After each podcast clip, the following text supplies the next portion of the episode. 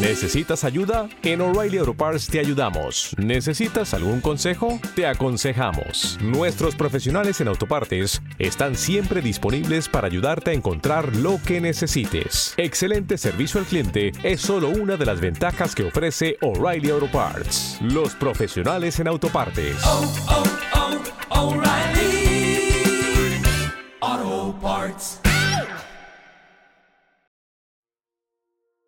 Este es el podcast del Camino del Duelo, un espacio para identificarse, reflexionar y solidarizarse con el dolor humano. En el podcast 137 del Padre Mateo Bautista nos hablará la importancia que tiene el cuidado de la salud durante el proceso del duelo. Adelante, Padre Mateo. Cuida tu salud en el proceso de duelo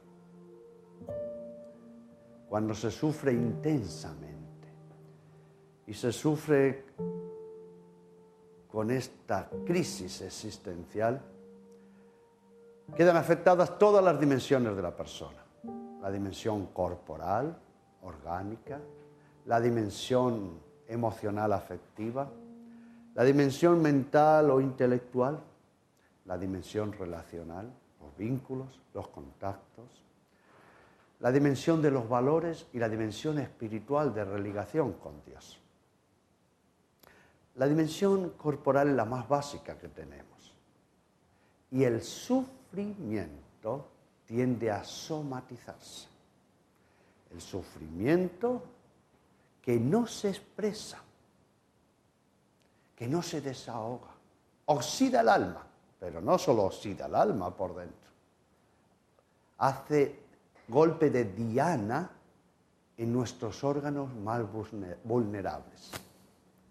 Hace golpe de diana en nuestros órganos y sistemas más vulnerables. Es la somatización. Por eso cuando el sufrimiento no grita, los órganos se quejan. Empieza un deterioro orgánico corporal sube la presión, se rompe el biorritmo del sueño, duele todo el cuerpo, hasta el último pelo de la cabeza. Hay una inquietud interior que hasta la sentimos vitalmente.